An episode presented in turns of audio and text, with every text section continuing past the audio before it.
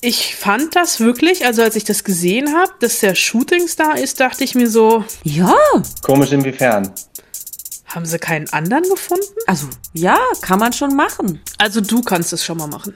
Und alle anderen? Ei, ei, ei, ei, ei, Frau Wollner, da hast du dir ja fast wieder ein Ei gelegt, oder? Die, ähm, Filme gucken und ihren dabei auf den Brillenbügel kauen und ihren Seidenschal nach hinten werfen. Guckt einfach We Are Who We Are. Gott sei Dank. It's Fritz. Die Spoil-Susen. Eine Fritz-Seehilfe. Mit Anna Wollner und Celine Güngler. Ei, ei, ei, ei, ei, Frau Wollner, da hast du dir ja fast wieder ein Ei gelegt, oder? Oh Gott, was habe ich jetzt schon wieder gemacht? da fragt die Frau Wollner den Albrecht Schuch, ob das nicht komisch ist, dass Ach er so. Shootingstar der Berlinale ist und er so. Wie meinst denn du das jetzt? Oha. Oha, du, aber ganz ehrlich, ich finde es eine vollkommen legitime Frage. Dazu, dazu kommen wir aber später. Geiler, geiler ähm, Cliffhanger. Mich interessiert total sein Gesichtsausdruck in dem Moment. Er war, glaube ich, ein bisschen pisst, aber ich denke mir, da, da, da muss er mit umgehen können. Weil das war tatsächlich meine erste Reaktion. Warum zum Teufel ist der Shootingstar? Offenbar aber nicht seine erste Reaktion. Ach, ich glaube schon, ich war jetzt, glaube ich, auch nicht die Erste, die ihn mit dieser investigativen Frage konfrontiert hat. Ich werde nicht die Letzte gewesen sein. Aber ein bisschen komisch finde ich es, um ehrlich zu sein, immer noch. Okay, also wir hören das äh, Interview ähm, nachher in dieser Folge.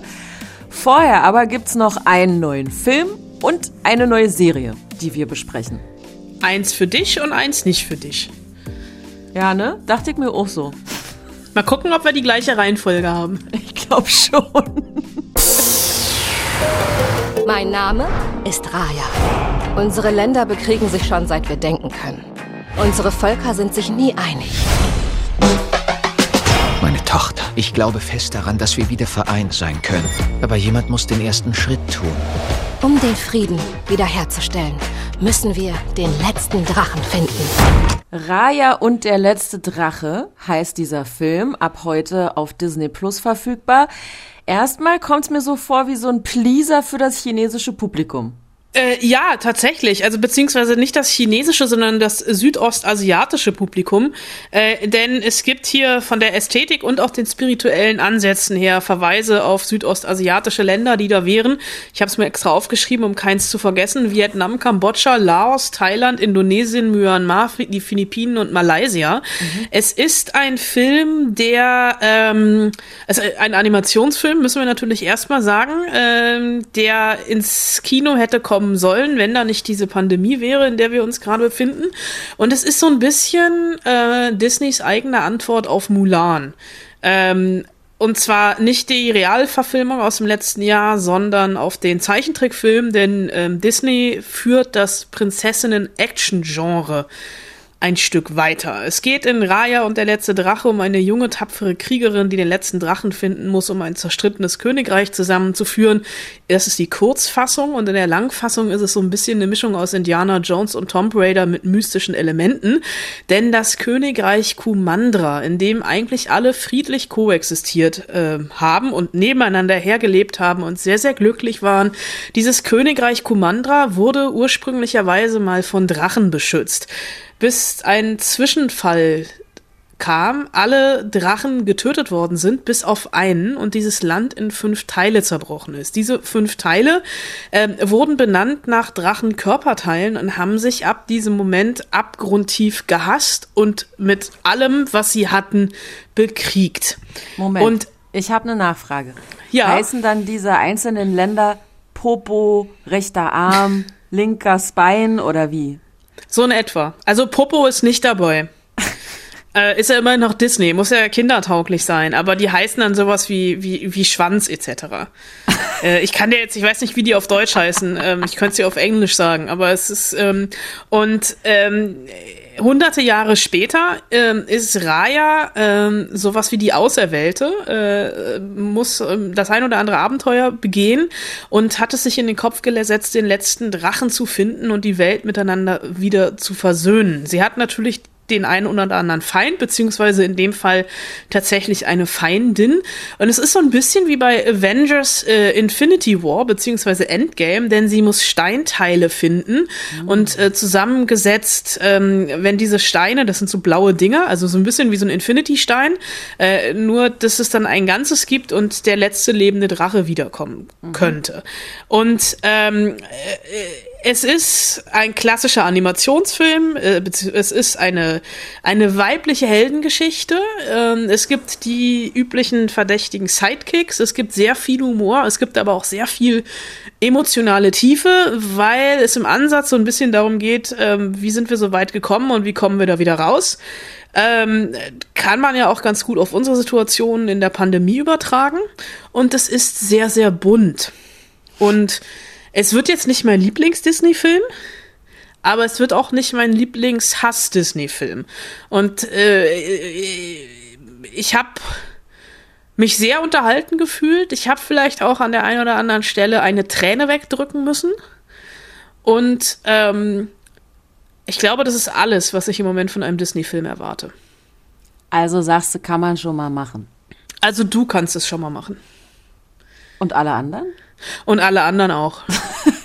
also wenn man auf Disney steht, ja, wenn ja. man auf Heldinnen steht. Also das ist halt schon, es ist mir so zwischendurch, ist mir das so ein bisschen zu sehr Schnitzeljagd. Sie muss ein Abenteuer nach dem anderen bestehen. Ja. Äh, sie halt dieses Indiana Jones Ding. Ähm, aber äh, sie ist schon, also so, es ist jetzt kein klassischer Kinderfilm, was man ja immer denkt bei Disney. Ich würde das schon eher so für ältere Kinder ansetzen, wie dich und mich. Okay, und die wichtigste Frage, wird da drin gesungen? Nein! Gott sei Dank. Weil jetzt ist von den Machern die hier der Eiskönigin von Frotzen? Nee. Steht jedenfalls im Trailer. Echt? Na, wahrscheinlich, weil es Disney ist. Aber die, der Regisseur hat Baymax gemacht. Okay, da wird nicht gesungen, das weiß ich. Da wird einmal gerappt, glaube ich. Aber bei Baymax wird nicht gesungen. Okay, das ist ja schon mal gut. Naja, Mal schauen. So für so einen Sonntagnachmittag? Für so einen Sonntag, für so einen Sonntagnachmittag ähm, bei Regenwetter? Kann man schon mal machen, oder? Kann man schon mal machen. Gut. Also, Raya und der letzte Drache ab heute auf Disney Plus verfügbar. So, und äh, hiermit verlassen wir den Animationsbereich und kommen und kommen zu einer Serie, in der nicht viel passiert. Frau Wollners Worte. Ja, und wir verlassen nicht nur den Animationsfilmbereich, sondern wir verlassen auch deine serielle Komfortzone. Absolut. Never kissed anyone before. Have you? I think they think we're weird. Does that bother you? What do you like about that boy? He understands me. Also Nummer eins das schon mal keine Serie, die ich mir im Original angucke, so wie die da rumnuscheln. Äh, We Are Who We Are. Ab dem 7.3., das ist Sonntag, auf Stars Play. Ähm, der Trailer verrät irgendwie gar nichts über die Serie, aber vielleicht ist die Serie ja genau so. Die Serie ist genauso. Die Serie Toll. We Are Who We Are ist von Luca Guadagnino, der von mir hochverehrte Regisseur von A Bigger Splash und Achtung, Call Me By Your Name. Und der hat für HBO seine erste Serie gemacht. Äh, in dieser Serie zieht ein junger Teenager mit seiner Mutter und äh, der Frau der Mutter auf eine Militärbasis nahe Venedig. Und die sind hermetisch abgeriegelt von der Außenwelt. Und es ist natürlich eine Coming-of-Age-Geschichte, in der Achtung nicht viel passiert, die mich aber von der Stimmung her so ein bisschen bekommen hat. Ne? Allein wie die da an ankommen, in Venedig am Flughafen, direkt aus New York.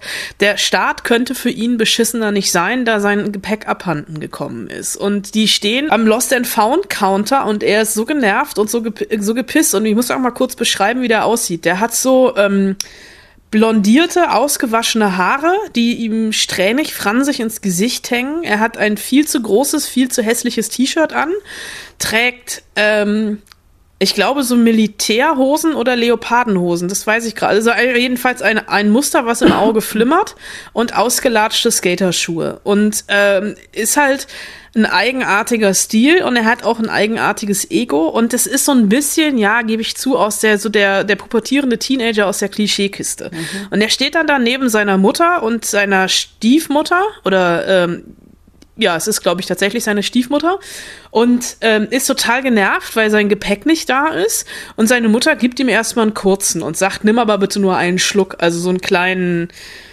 Ein so Schnaps. einen, so einen kleinen Schnaps.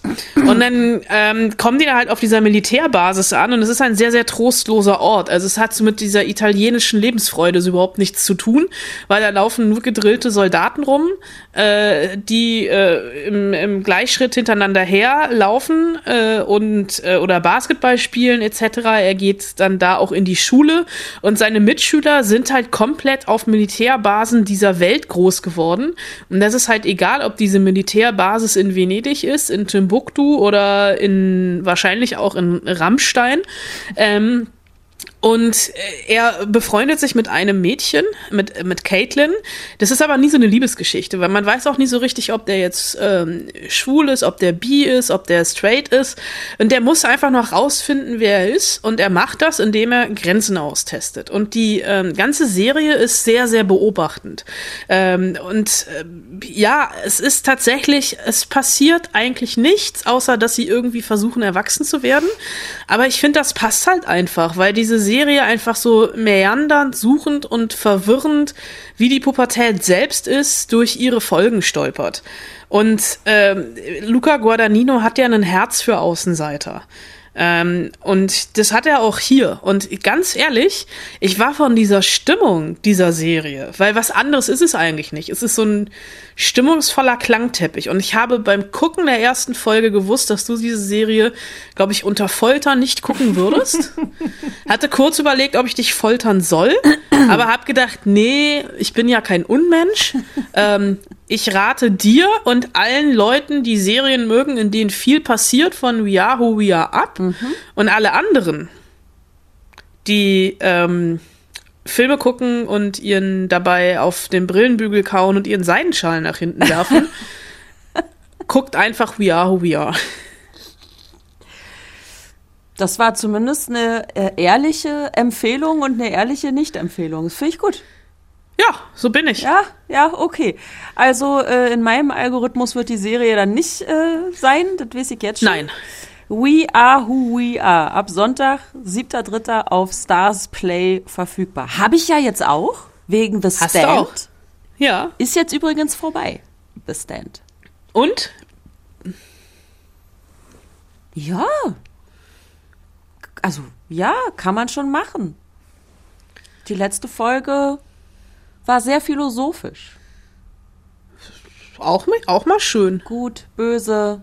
Das eine kann nicht ohne das andere. Die Balance muss quasi, ne? Die Balance muss gehalten werden. Naja, das ist schon, ist schon gut. Naja, und Alexander Skarsgård zeigt sein Poppes am Schluss. What? Kann ich da vorspulen, bis das kommt? Juti, also, ähm, kommen wir zu dem Interview. Ja. Das ist ja heute eine rasend schnelle Folge.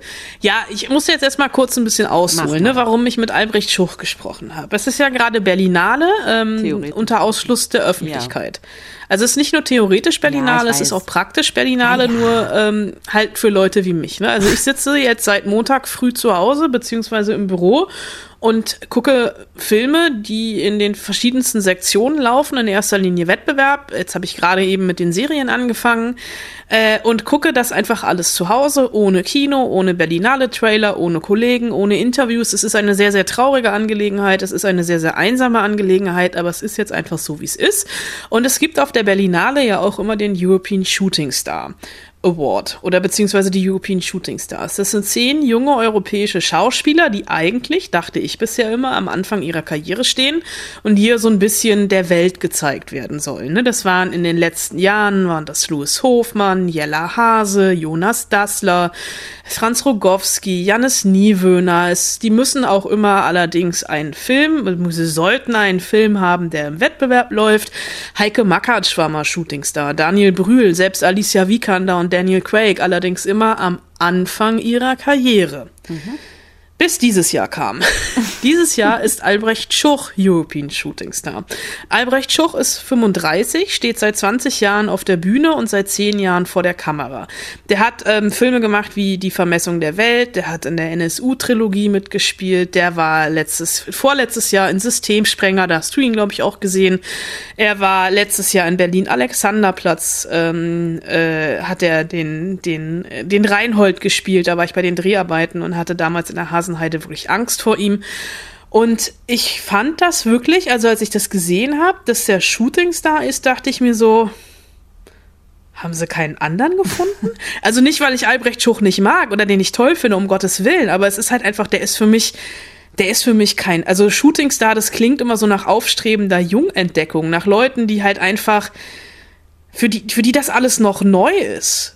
Und äh, ich finde es ja eh immer komisch, wenn man halt irgendwie so 30-jährige Schauspieler immer noch als Newcomer bezeichnet, obwohl die irgendwie mit fünf das erste Mal vor der Kamera standen. Und ich habe jetzt in den letzten Jahren tatsächlich, ich glaube seit sieben oder acht Jahren, rede ich jedes Jahr mit dem deutschen Shootingstar äh, genau darüber. Und ich konnte mir bei Albrecht Schuch, wir haben natürlich äh, Corona-konform gezoomt, wir hatten ein 30-Minuten-Zeitfenster. Ähm, ich konnte mir die Frage nicht verkneifen, ob das nicht komisch ist. Komisch inwiefern? Also, wenn man sich die letzten Shootingstars mal anguckt, die Deutschen, ähm, mhm. waren alle Anfang 20 und standen zu Beginn ihrer Karriere. Mhm. Ich finde es eh immer komisch, wenn man Leute äh, als Nachwuchsdarsteller tituliert, die seit 15, 20 Jahren im Geschäft sind, die einfach früh angefangen haben. Mhm.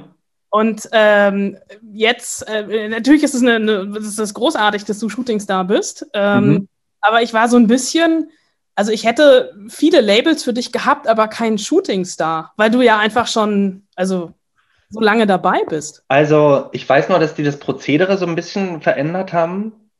Und was ich erstmal grundsätzlich gut finde und auch für meine vielleicht, also folgenden Kollegen, Kolleginnen, dass dieser Begriff erweitert wird und nicht mehr an ein bestimmtes Alter oder einen bestimmten Erfahrungsgrad geknüpft ist, sondern, weiß ich nicht, eben erweitert wurde im besten Sinne. Was bedeutet dir das denn jetzt, Shootingstar zu sein? Na, das bedeutet mir zum Beispiel, dass ich mich erstmal natürlich auch geehrt fühle, so ein quasi Repräsentant ähm, meiner Zunft zu sein für dieses Jahr.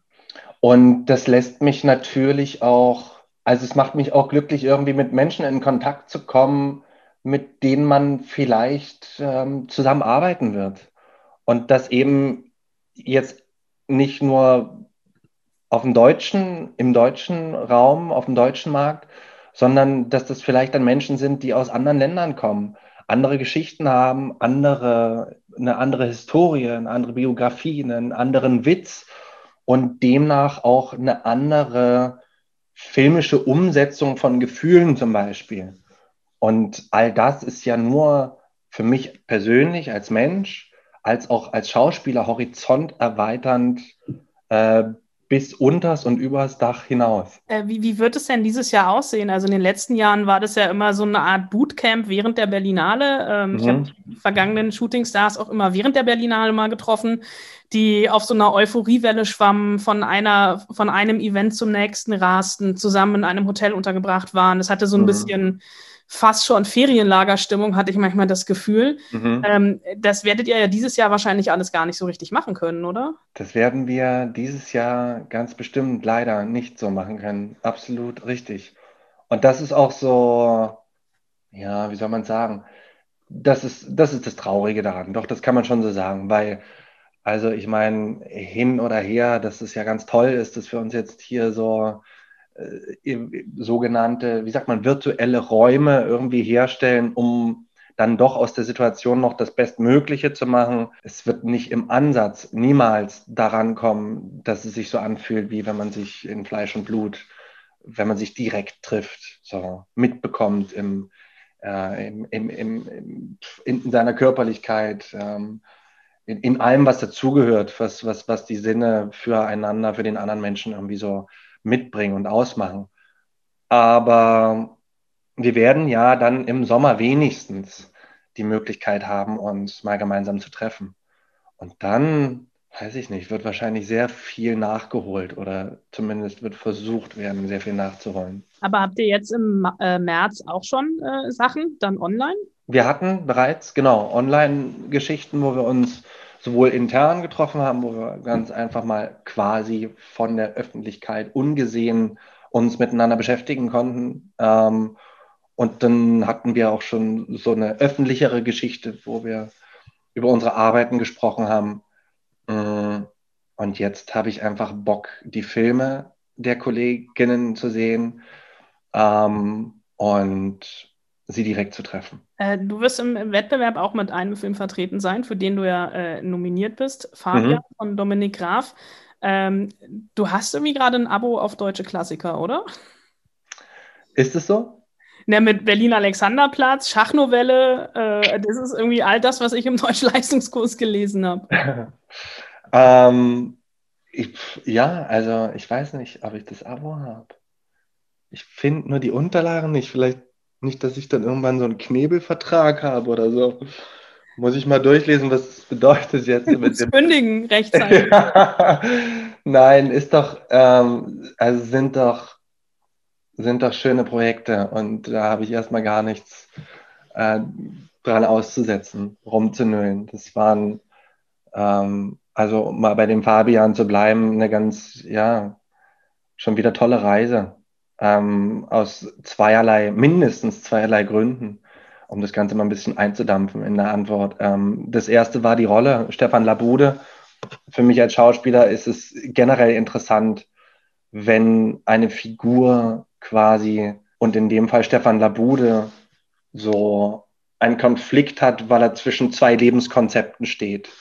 Das eine, wo er gern hin würde, was ein Traum ist, ist sowas wie so ein ähm, romantisch, poetisch, politischer Schriftsteller zu werden. Und auf der anderen Seite steht der Gegenentwurf, der Wunsch des Vaters, ähm, der Druck des Vaters, zumindest habe ich das so herausgelesen, in seine Fußstapfen zu stiefeln, äh, zu, zu, steigen, zu schlüpfen und ein, keine Ahnung, ähm, Jurist zu werden, der, so wie der Vater, in erster Linie die korrupten Reichen ähm, vertritt und dieses tragische Ende, das dann eigentlich, ne, von wegen Poet und so und Schriftsteller, das das Poetischste, was dieser Stefan Labude hinterlässt der Welt, sein Abschiedsbrief ist, bevor dann beschließt, die Welt nicht mehr länger ähm, beehren zu wollen. Das war so im kästnerischen Sinne, weswegen ich Kästner auch so mag, so tragisch komisch, dass ich, dass ich ähm, sehr berührt war davon und dachte, ja, ja, bitte. Das war das eine und das andere war Dominik Graf. Und Dominik Graf hat nicht nur Filme gemacht, die mich wahnsinnig inspiriert haben, ähm, wie Die Katze, wie ähm, natürlich seine Serie im Angesicht des Verbrechens und so weiter, sondern er hat auch, also ich verfolge auch immer seine Texte, die er so schreibt, die er manchmal veröffentlicht, ähm, wo es so um den Zustand in der Filmbranche oder ich, weil das kann man immer irgendwie auch auf die Gesellschaft hinlesen. Und ich habe bei ihm immer ein Gefühl gehabt von, egal was er bisher gemacht hat, er sucht gerne nach, ähm, immer wieder nach einem neuen Zugriff auf, ähm, auf eine filmische Umsetzung. Also er verliert dieses gewisse, äh, dieses gewisse Paket an Neugier nie. Ähm, obwohl er, könnte man meinen, schon so lange und der könnte ja eigentlich immer nur das machen, was er kann, wofür er sogenannten Erfolg hat oder so. Nee, der ruht sich da nicht aus, äh, aus, sondern ist irgendwie weiter interessiert und muss die Dinge so greifen und einen neuen Zugriff. Und das mochte ich sehr, so diese, diese, diese Mischung aus fast schon kindlicher Neugier und wahnsinniger intellektuellen, teilweise klugen, weisen Art bei ihm. Wie war das denn in dem Film in die 20er Jahre einzutauchen? Also diesmal wirklich? Ich fand es wahnsinnig spannend. Ich finde, kann es aber nicht mehr so richtig auseinanderhalten, weil ich mich jetzt gerade so viel ähm, mit dem Ersten Weltkrieg und der Zeit davor beschäftige und das plötzlich so zusammenfährt. In der Schule war ich immer so ein bisschen fast schon desinteressiert an Geschichte und so richtig angefangen, mich für zu äh, Geschichte zu interessieren, das hat eigentlich erst so mit dem Studium begonnen, tatsächlich. Ähm, und jetzt habe ich so ein, so, ein, so, ein, so, ein Brei aus, ähm, oder was heißt Brei? Jetzt bin ich schon vom, von 1900 bis 1950, 1945 irgendwie so. Und kann schon gar nicht mehr sagen, ey, was interessiert dich an den 20ern, ohne die Vorgeschichte zu betrachten merke auch, dass man äh, den, sowohl den 20ern als auch der Zeit davor und danach total Unrecht tut, weil es nicht möglich ist, die unabhängig voneinander zu sehen, abgesehen davon. Und ähm, ich weiß bloß, dass es zu wenig ist, von den 20ern immer als die goldenen 20er zu sprechen und so.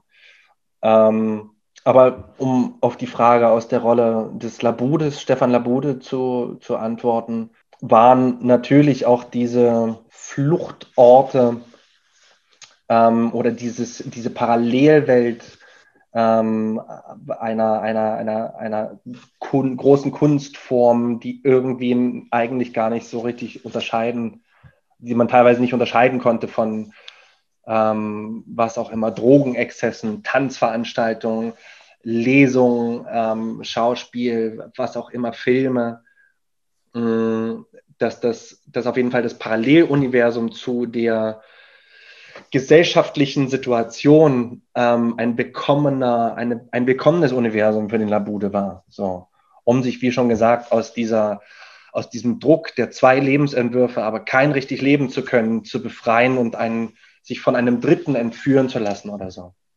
Äh, wenn du von Fluchtorten sprichst, was waren deine Fluchtorte vor Corona und was sind sie jetzt? Na, um auch indirekt zumindest bei Dominik Graf zu bleiben, wollte ich natürlich auch wissen, wie es war, damals mit Götz-George zu drehen. Ne? Ähm, Friedrich Mücke und ich, wir haben gerade diese Serie zusammen gemacht. Ähm, die Bestattung eines Hundes, auch ein Roman, nach einer Romanvorlage äh, von Thomas Petzinger. Und abends im Hotel, wenn mal der Dreh auch angehalten wurde, weil es halt nicht klar war, ob es einen Corona-Fall im Team gab und so. Wir haben uns dann oft in einen persönlichen Eskapismus ähm, hineinversetzt, indem wir so die ganzen restaurierten ähm, Filme von, von, von Schimanski, vorher hieß es, glaube ich, Tatort Duisburg oder so, uns angeguckt haben. Das hat auf jeden Fall gut, und die dann immer so analysiert und so gedacht, ah, wie war der Götz-George wohl am Set und ah, schon wieder so ein typisches Götz-Ding da, diese Idee und immer irgendwie was in der Hand und nie ruhig sitzen und, und sich darin so zu formulieren, dass ähm, zu, zu verlieren, meinetwegen, das so zu analysieren war ein totales Geschenk. Und für mich ganz persönlich, weiß ich nicht, dadurch, dass der Raum jetzt so begrenzt ist und man so, so sehr auch im Kopf verschwindet teilweise in dieser Zeit, ähm, ich, ich brauche immer diesen, diesen, diesen, diesen Ausgleich, beziehungsweise die Verbindung zu dem Rest, weil wir sind ja nicht nur unsere Gedanken oder ähm, unsere Seele, sondern auch der Körper und alle anderen Sinne, die irgendwie dazugehören. Das, das muss ich mir dann holen durch, weiß ich nicht, die Natur in, in irgendeiner Form, ob das dann Wandern oder, oder Fahrradfahren, ganz egal, Bootfahren, Schwimmen, also irgendwie in den Körper auf jeden Fall wieder zurück, ins, ins Ganze zurückzukommen. Und raus aus Berlin dann wahrscheinlich. Ja, weil Berlin macht ja, also für mich da ich Berlin vor allen Dingen als Schmelztiegel ähm, so vieler verschiedenen Eindrücke, die sich treffen, natürlich in erster Linie in, in der Kunst, ähm, ähm, aber eben auch von, von, äh, von, von den unterschiedlichsten Menschen, die sich jetzt aber alle nicht mehr treffen, unter anderem an diesen Orten, wo man ähm, sich vergnügen lässt oder so, beim Tanzen im Theater, im Museum, im Kino, was auch immer, ja, fehlt eigentlich das Herz von Berlin gerade. Also, das hört sich jetzt so dramatisch an, aber es fehlt für mich etwas, was diese Stadt so reich macht. Ähm, komplett. Ähm, du, du, hast gerade gesagt, ihr, ihr, ihr dreht gerade oder habt gerade gedreht. Ähm, dieses mhm. Drehen unter Corona-Bedingungen mit den ständigen Tests, dieser Unsicherheit. Ähm, weil Schauspiel ist ja auch was total Körperliches. Hat sich hm. das jetzt im letzten Jahr für dich anders angefühlt oder auch verändert, dass du irgendwie nicht zurückhaltender gespielt hast, aber immer so im Hinterkopf hattest, das, was ich hier mache, könnte für mich eigentlich gerade der doch irgendwie eine Gefahr darstellen? Also, dass ich dachte, dass es eine Gefahr ist, das hatte ich nie. Das lag natürlich aber auch daran, dass wir ja quasi nochmal anders hermetisch abgeriegelt wurden durch diese Permanenttests und durch ähm, ja nochmal eine andere Einschränkung. Äh, so im, was machen wir nach Drehende? Okay, das und das fällt auf jeden Fall schon mal flach und so, um das Risiko zu minimieren und so weiter und so fort. Dass es mich einmal in meinem Spiel tatsächlich beeinflusst hat, diesen Moment gab es. Da haben wir in, ich glaube, an einem der Mailänder ähm, ähm, Flughäfen gedreht. Und weiß ich nicht, die Figur kommt irgendwie raus und guckt sich um und wuselt sich dadurch die Menschen. Und ich habe so gemerkt, okay, dieses Gewusel ist irgendwie gar nicht da. Alle haben schon automatisch diesen 1,50 äh, Abstand zueinander, wo wir uns dann kurz erstmal wieder erinnern mussten, Moment mal. Naja, ah wir sind ja, also jetzt dürfen wir, weil wir erzählen Corona nicht mit in unserem Film und so weiter. Ähm, das war so, einmal gab es den Moment, wo es mich tatsächlich kurz irritiert hat, eingeschränkt hat. Ähm, aber mir geht es auch gerade irgendwie, also schon seit einem Jahr jetzt beim, beim Filme gucken immer, wenn sich Leute irgendwie per Handschlag begrüßen oder Partyszenen, wo ich immer so denke, nein, tut's nicht. Äh, also das ist irgendwie krass, was das irgendwie mit uns macht. Ja, das hatte ich auch, glaube ich, dann irgendwann im April letzten Jahres. Und dann hatte ich auch der, den ersten Film, den ich dann mal wieder gesehen habe, war so ein ein italienischer Film. Ne? Und auf jeden Fall auch nochmal eine ganz andere Körperlichkeit zueinander und auch unter Männern und so. Und oft so mit Küsschen und so. Ähm, und das hat sich auf jeden Fall bei diesem Film sehr seltsam angefühlt.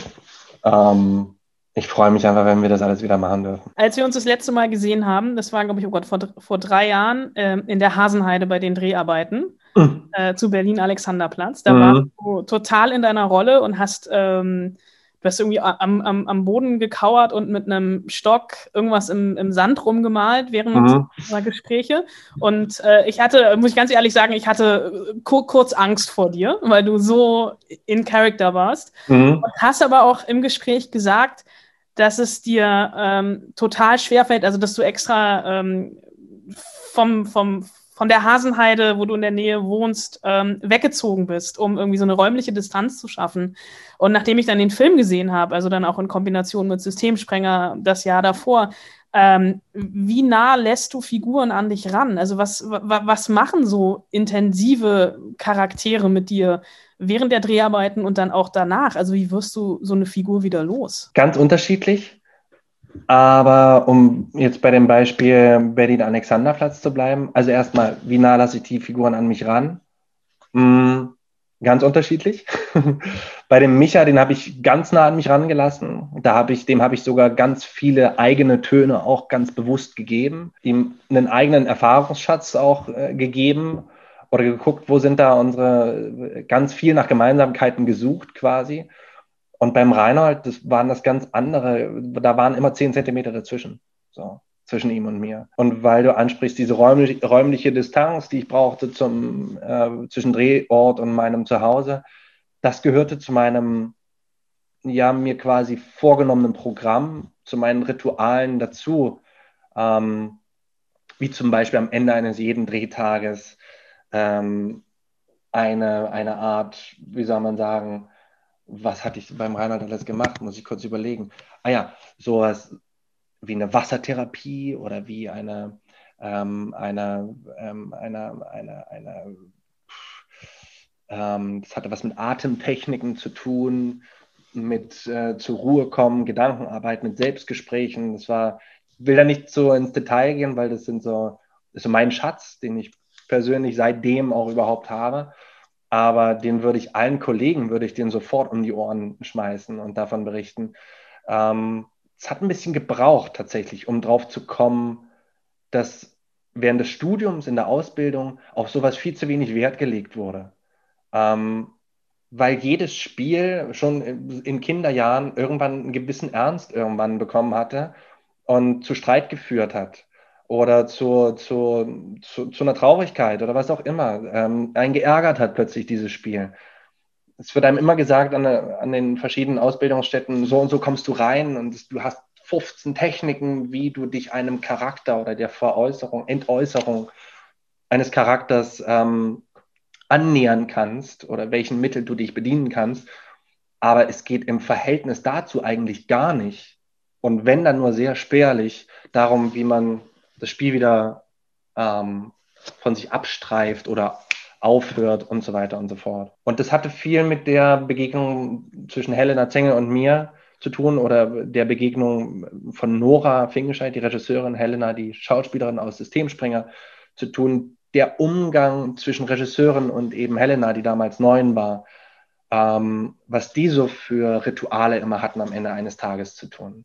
Und das hat mir extrem geholfen, mich noch mehr zu trauen, einfach weil dann nicht die Angst da war, dass ich am Ende vielleicht zu traurig darüber werden konnte, weil die hatte ich. Und die hatte ich auch unterschätzt am Anfang, so meiner, ähm, würde ich sagen, meiner Laufbahn oder so, meiner ersten Begegnung mit so sehr existenziellen, sehr düsteren Rollen vielleicht oder so. Bin glücklich darüber, dass ich so jetzt den Weg gefunden habe, durch relativ, ich glaube, das ist tatsächlich für jeden interessant ist, egal ob es ein Lehrer ist, eine Journalistin, ein Arzt, ein, ein, ein Fließbandarbeiter, der Frau äh, alles ähm, oder der Kassiererin oder der, der, der, der, der Bauarbeiterin, jeder nimmt ja etwas mit nach Hause, so von dem, was er den Tag über gemacht hat. Irgendeine Routine, irgendeinen Blick, irgendeinen, die und die Rolle musste ich einnehmen. Äh, Chef aus einer Bank, Chefin aus einer, was auch immer. Ähm, und sich kurz durch eine kleine Gedankenarbeit zu vergewissern, warte mal, das war jetzt mein Auftrag tagsüber, aber hier in der Familie oder hier mit meinen Freunden oder hier bin ich jetzt raus da und dann, hey, bin ich einer von euch. Dann bin ich nichts Besseres und nichts äh, Unwichtigeres als äh, du und ich. Ähm, du hast eben ganz viel von, von Helena erzählt. Ähm, mhm. Helena ist gestern von Golden Globe nominiert worden und ich ja. alle so ein bisschen aus allen Wolken Herzlichen gefallen. Glückwunsch. ähm, äh, also nicht für Systemsprenger, sondern für Neues aus der Welt an der Seite von Tom Hanks. Und mhm. ähm, ist es auch sowas, was du im, im, im Hinterkopf hast oder stark fokussiert? Ich meine, Bad Banks war auch für einen internationalen Markt ausgerichtet. Eine, äh, eine internationale Karriere ähm, noch zu machen, also viel internationaler zu drehen, als du es aktuell machst? Also wie ich das gerade schon meinte, auch in Bezug auf diese Shooting-Star-Geschichte, oder mal anders gesagt, wenn ich Englisch spiele, zum Beispiel, dann habe ich das Gefühl, dass es was anderes nochmal in mir auslöst. Und dass mein Körper ein anderer wird, durch, weil die Sprache natürlich eine andere ist. Ähm, nicht so zerhackstückelt, wie sich das manchmal für ähm, Menschen aus anderen Ländern anhört. Ähm, schwingt anders, macht dadurch etwas anderes mit dem Körper. Dann ist es nicht meine Muttersprache. Ähm, ich habe nochmal so eine Distanz. Die Distanz wird aber auch irgendwann weniger, je mehr ich die Sprache spreche oder die, die, weiß ich nicht, das Land, in dem ich mich halt befinde, kennenlerne oder so. Und das sind alles so ähm, Dinge, die mich total interessieren. So. Und wie ich das eben meinte, ähm, ich hätte total Lust, wenn es irgendwie Sinn macht für die Geschichte, und wenn ich Leute treffe, mit, wo die Chemie stimmt, ähm, mit denen zusammenzukommen und eine andere Herangehensweise nochmal kennenzulernen und mich als Schauspieler auch nochmal neu äh, zu erfahren. Wo wir gerade schon ganz kurz Bad Banks an, äh, äh, oder ich Bad Banks angesprochen habe, machst du einen Unterschied zwischen ähm, Film und Serie? Nein. ist, es für dich, also, weil das ist ein, dauert halt einfach länger. Ja, das kann man so sagen. Also kommt natürlich auf die Rollengröße an, aber es, es zieht sich, na klar, bei einer Serie über einen viel längeren Zeitraum meistens als bei, bei einem Film, bei einem Film. Und richtig doof für mich als Schauspieler wird's, wenn ich am Anfang einer Produktionszeit für eine Serie, die insgesamt eine Produktionszeit von einem halben Jahr meinetwegen hat, dran bin im ersten Monat und dann erst wieder im sechsten Monat. Weil in diesen ganzen Monaten dazwischen, und da werde ich wahrscheinlich äh, mir auch noch ein paar neue Herangehensweisen überlegen, ähm, ich finde das immer einen ganz seltsamen Zustand, ja, das auch abzustellen. Dann wirklich, okay, dann fällt mir auch schon leichter, aber das finde ich immer ein bisschen einen blöden Zustand tatsächlich. Man fängt so etwas an und dann liegt es so und kocht so halb unter der Oberfläche. Man nimmt es immer irgendwie mit weil ja im Kopf, weil ja im Körper oder so. Ähm, und dann dauert es aber so lange, bis man das dann letztendlich beendet oder wieder rauslassen kann und so. Und ich bin einer, der so gerne die Sachen nacheinander ähm, angeht, wenn es um die Schauspielerei geht. Magst du eigentlich sowas wie rote Teppiche etc.? Also dieses ganze Glamour-Ding um, um die Filme, die jetzt fehlen? Ich lerne damit umzugehen. Also es ist ja fast dann ein Vorteil, dass es es jetzt erstmal nicht gibt. Mm, es hat mich oft überfordert tatsächlich, ähm, weil ich versuche immer ganz konzentriert mit meinem Gegenüber ähm, zu kommunizieren. So. Und wenn so viele Stimmen und kurze Gespräche irgendwie, das schaffe ich zwei von zehn Malen, da mich äh, zu performen, ne? so schnell zu sein und ähm, klar zu sagen, ey, pass auf, wir wissen alle, in was für einer Situation wir sind, lass uns was anders sprechen und dann aber wirklich, hey, yo, cool und dann nicht im peripheren Winkel schon den anderen zu sehen, weil ich will mich ja gerade mit dem, so dieses abgelenkte und nicht konzentrierte auf das Gegenüber ja, und da war mitten im Gespräch unsere Interviewzeit abgelaufen. Wir hatten nämlich 30 Minuten und das war so vorge, ge, ähm, so richtig ähm, äh, es tauchte nach, ich glaube, nach 29 Minuten tauchte ein Fenster auf und dann lief dann richtig oh. so ein Countdown runter. Und ich dachte oh. aber halt, ja, okay, was, was soll Kein passieren? Ne? Also stürmt, stürmt ein Sondereinsatzkommando irgendwie unsere Zimmer oder was. Aber tatsächlich, als dieser Countdown vorbei war und er noch mitten im Satz war, waren wir auf einmal wieder beide in der Hospitality Lounge. Aber das wurde halt nicht mehr mitgeschnitten. Mhm. Äh, wir haben uns dann da noch ordentlich verabschiedet, äh, nur halt nicht mehr im Interview-Zoom-Raum, also keine Angst. Ähm, er hat mir diese Frage, ob das nicht komisch sei, äh, nicht, nicht, nicht übel genommen. Bist du dir sicher? Ich rede es mir seitdem ein, sagen wir es mal so. oh Gott, ey. Aber also ich glaube wirklich, ich glaube wirklich, er hat kurz überlegt abzubrechen, oder? Er war schon, wie hat die ganze Zeit so gesagt, mhm. Mhm. Nee, der ist halt einfach so. Okay. Aber ich fand das halt, also ich finde, mit so einer Frage muss man einfach umgehen, weil es ist halt einfach, Du, die war. Das ist schon merkwürdig. Also Franz ja. Rogowski war schon alt. Naja, aber den kannte Alter, man halt, also den kan ja, eben, kannte man halt genau. halt noch nicht so richtig. Aber Albrecht Schuch, ne, der sagen halt alle, ich meine, der hat letztes Jahr zwei deutsche Filmpreise bekommen für Systemsprenger und für Berlin Alexanderplatz, einmal als Haupt, einmal als Nebendarsteller. Sorry, der ist für mich kein Shootingstar mehr. Der hat in Bad Banks mitgespielt. Ja, die Serie war für einen internationalen Emmy nominiert. Der ist nächstes Vielleicht. Jahr ist Daniel, äh, nee, Daniel Brühl war schon. Ist nächstes Jahr Moritz Bleibtreu European Shooting Star oder was? Elias Mbarek. Oder Eli, oh Gott. ich glaube, dann wäre das erste Jahr, dass ich kein Interview mit dem European Shooting Star machen würde. Aber ja, vielleicht ist nächstes Jahr Elias Mbarek European Shooting Star. Oder Till Schweiger. Der, äh, Elias Mbarek steht ja gerade mit Jonas Ney vor der Kamera. Ähm, Michael Bulli Herbig äh, verfilmt ja den Relotius Spiegelskandal. Oh. Und da habe ich ja richtig große Angst vor. Relotius ist äh, der Heini, der sich da die Dinger, die die Stories ausgedacht hat. Genau. Ja. Genau. Krass. Und Jonas Ney spielt Relotius und äh, Jonas, äh, Elias Mbarek spielt ähm, ach, Juan Moreno, wie hieß der denn? Der, also der spielt den, der das aufgedeckt hat. Ach so, okay. Und ähm, natürlich sind die Namen verfremdet, aber es ist ein Film, von dem also ich, ich, bin so ein bisschen hin und her gerissen, weil Bully ist ja eigentlich wirklich ein guter Regisseur. Ja. Der kann ja nicht nur Klamauk, der hat ja auch zum Beispiel Ballon gemacht. Jetzt ja. ähm, letztes Jahr Weihnachten sollte eigentlich der Bondelkramer kommen. Ähm, der kommt jetzt äh, wahrscheinlich dieses Jahr Weihnachten. Äh, also der ist ja, aber ich, ach, ich habe trotzdem große Angst. Naja, dann vielleicht nächstes Jahr Elias Mbarek als Shootingstar. Ja, dann bin ich schön. nächstes Jahr auf der Berlinale im Urlaub. Auch mal was anderes. Auch mal schön. Grüß dich aus der Karibik. Ja, schön. Und schön geimpft natürlich. Selbstverständlich. Ähm, hast du denn Albrecht Schuch zufällig auch gefragt, was seine Lieblingsfilme mit Frühling drin sind? Habe ich vergessen, beziehungsweise ich muss, äh, das Interview wurde aufgezeichnet, haben wir geführt, äh, bevor du diese Hausaufgabe gestellt hast. Ach so, okay. Äh, auf jeden Fall haben wir das ja euch gefragt äh, und ihr habt geantwortet. Die Hausaufgabe für diese Woche war Filme und Serien mit Frühling drinne. Wir haben ein paar Mails erhalten und auch ein bisschen Schleimerei erhalten. Oh, das nehme ich heute besonders gern. Ja, okay. Ich habe schlecht dann, äh, geschlafen. Ich brauche ein bisschen das, Motivation. Ja, ich habe auch schlecht geschlafen. Ähm, dann lese ich das einfach alles so vor. Also, Max hat geschrieben, erstmal Kapp und Kappa. Einer meiner absoluten Lieblings-Disney-Filme.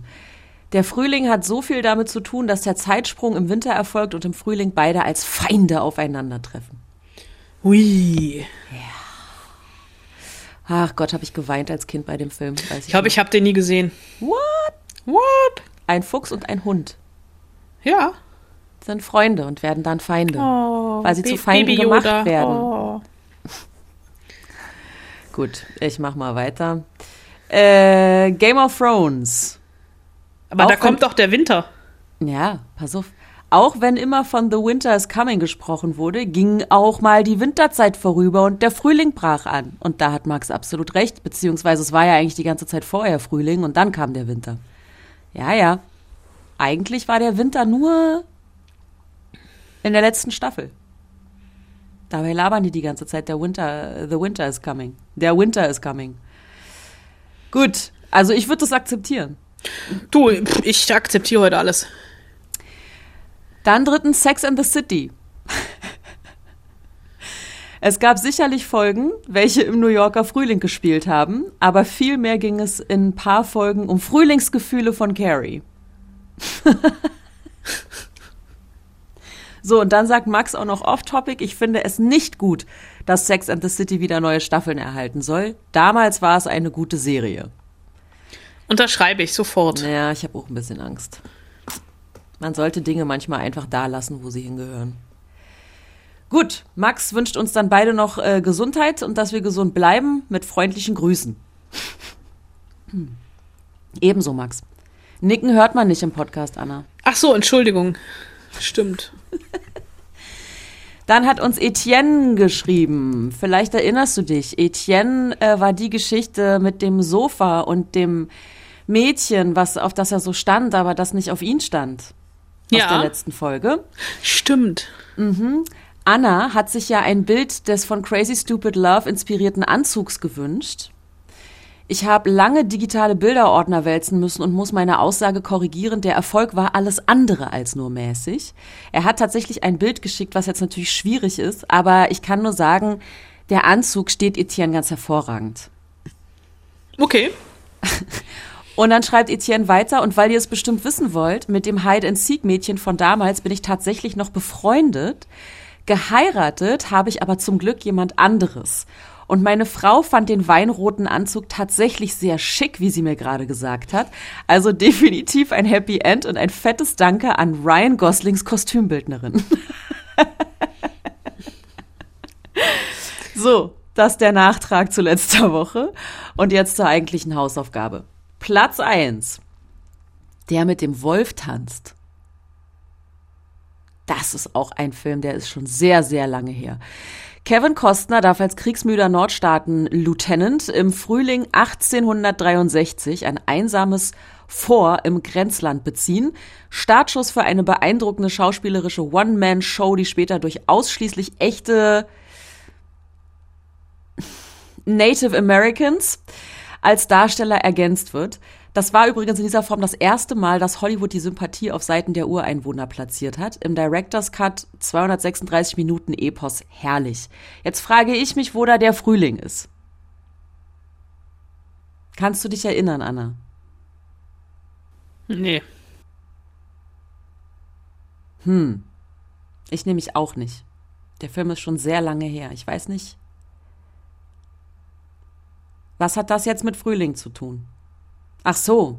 Ah, ich sollte, ich sollte das, was ich vorlese, auch äh, richtig ähm, antizipieren, glaube ich, sagt man. Äh, Im Frühling 1863. Okay, da geht die Geschichte los. Naja. Naja, gut. Mit beiden Augen zugedrückt, würde ich sagen. Dann Platz zwei Into the Wild. Habe ich auch tatsächlich eben kurz überlegt.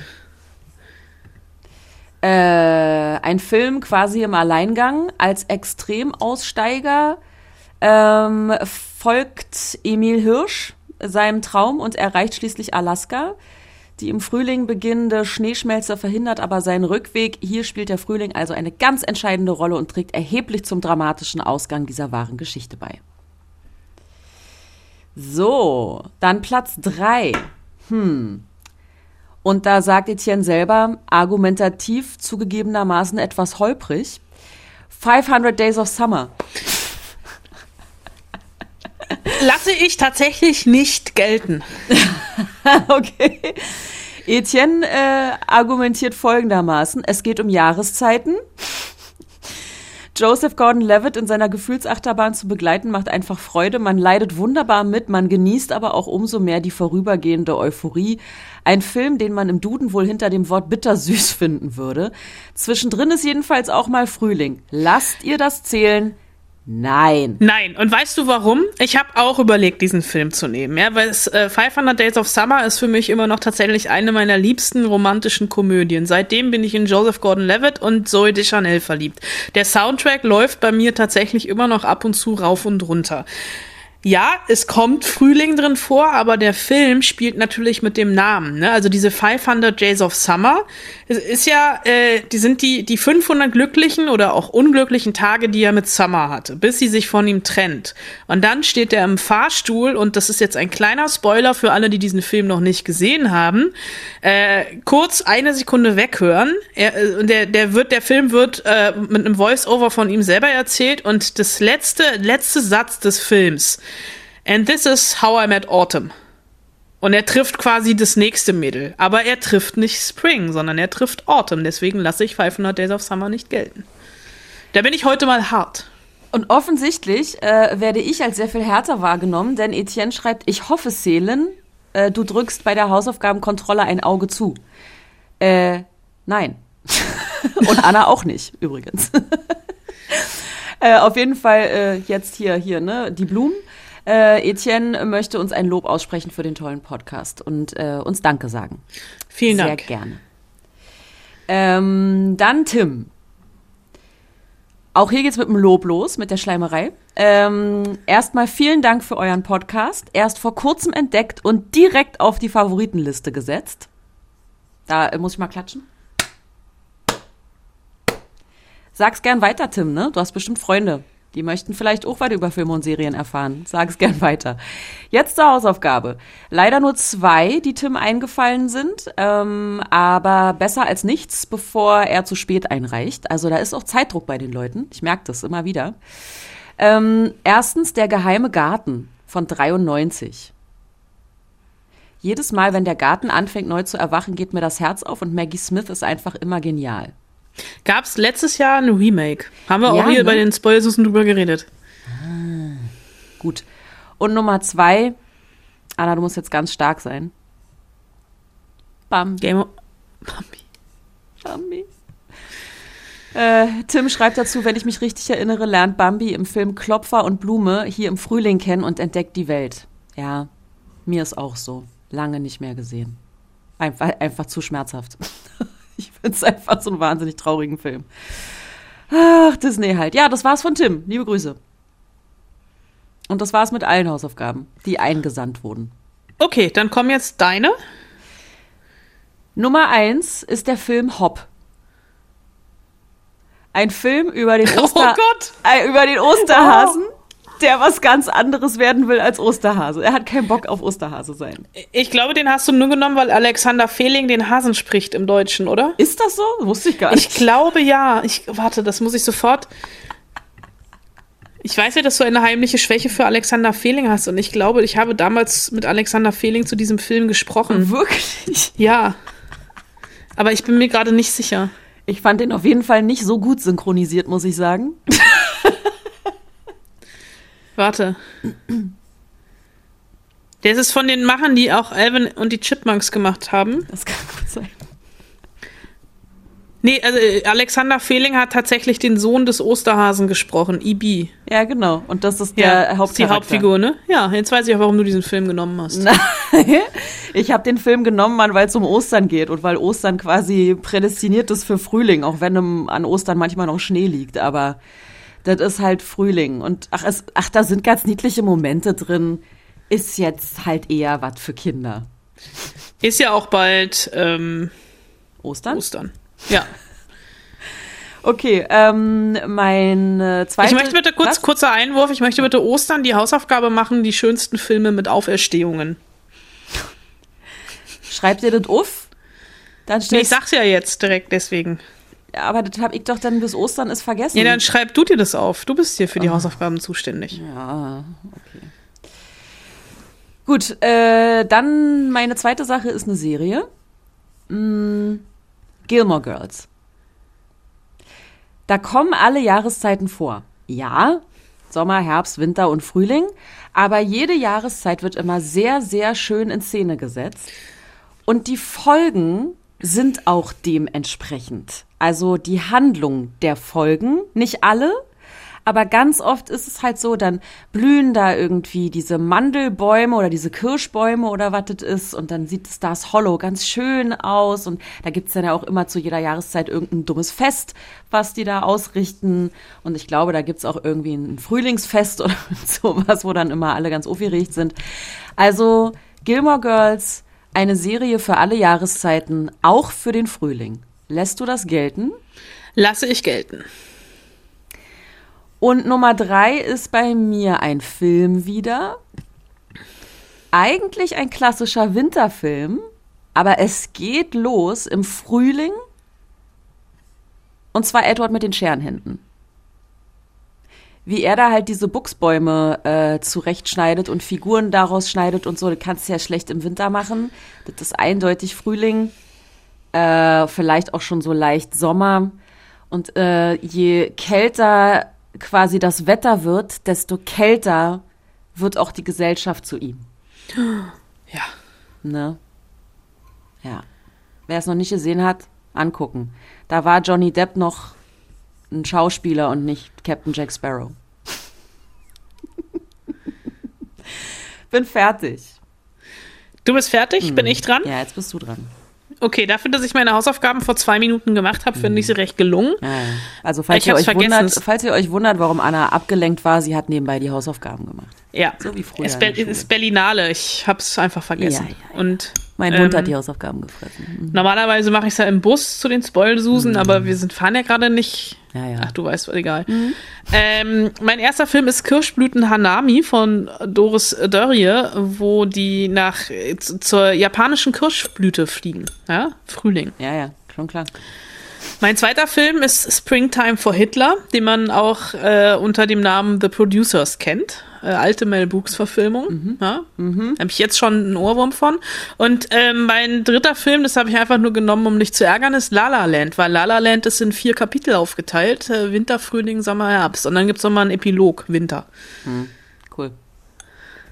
Ja. Und Springtime for Hitler einfach nur wegen Springtime oder kommt da auch Frühling vor? Ich glaube, ich habe den nie gesehen. Erstmal in erster Linie war meine Assoziation Springtime, Spring, Frühling. Hitler.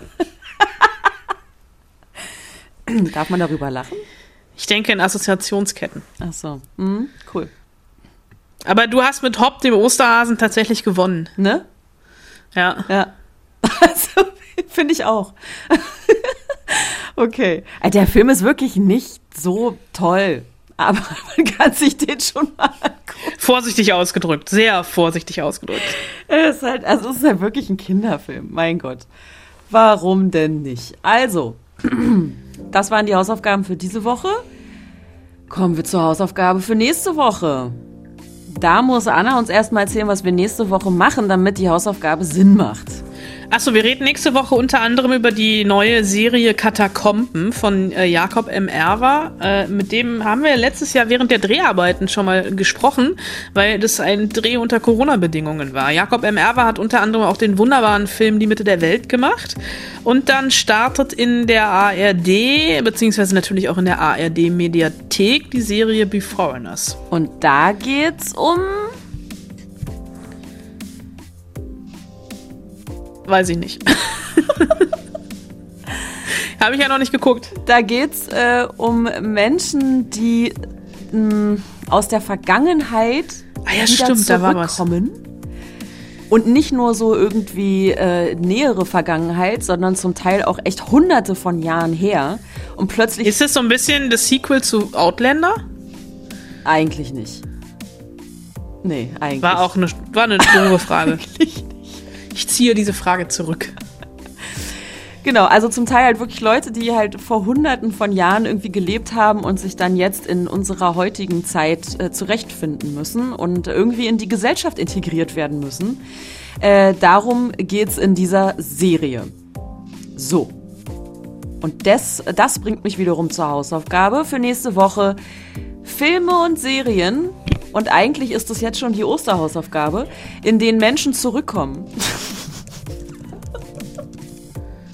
Nein, Also nicht auferstehen, sondern zurückkommen. Okay. Das lässt jetzt viel Spielraum für Interpretation. Ich weiß, äh, das ist mit Absicht. Äh, Ich bin gespannt, was ihr alle draus macht. Weil zurückkommen kann ja viel bedeuten. Ne? So. Schreibt uns an spoilsusen.fritz.de, das ist unsere Adresse. Und dann freuen wir uns sehr, äh, wenn ihr auch nächste Woche wieder bei uns seid und uns zuhört und uns treu bleibt und uns auch weiterempfehlt. Das wäre super. Liebe Grüße, eure Spoilsusen. Viel Spaß ähm, im Park beim Bingen unter der Krabbeldecke.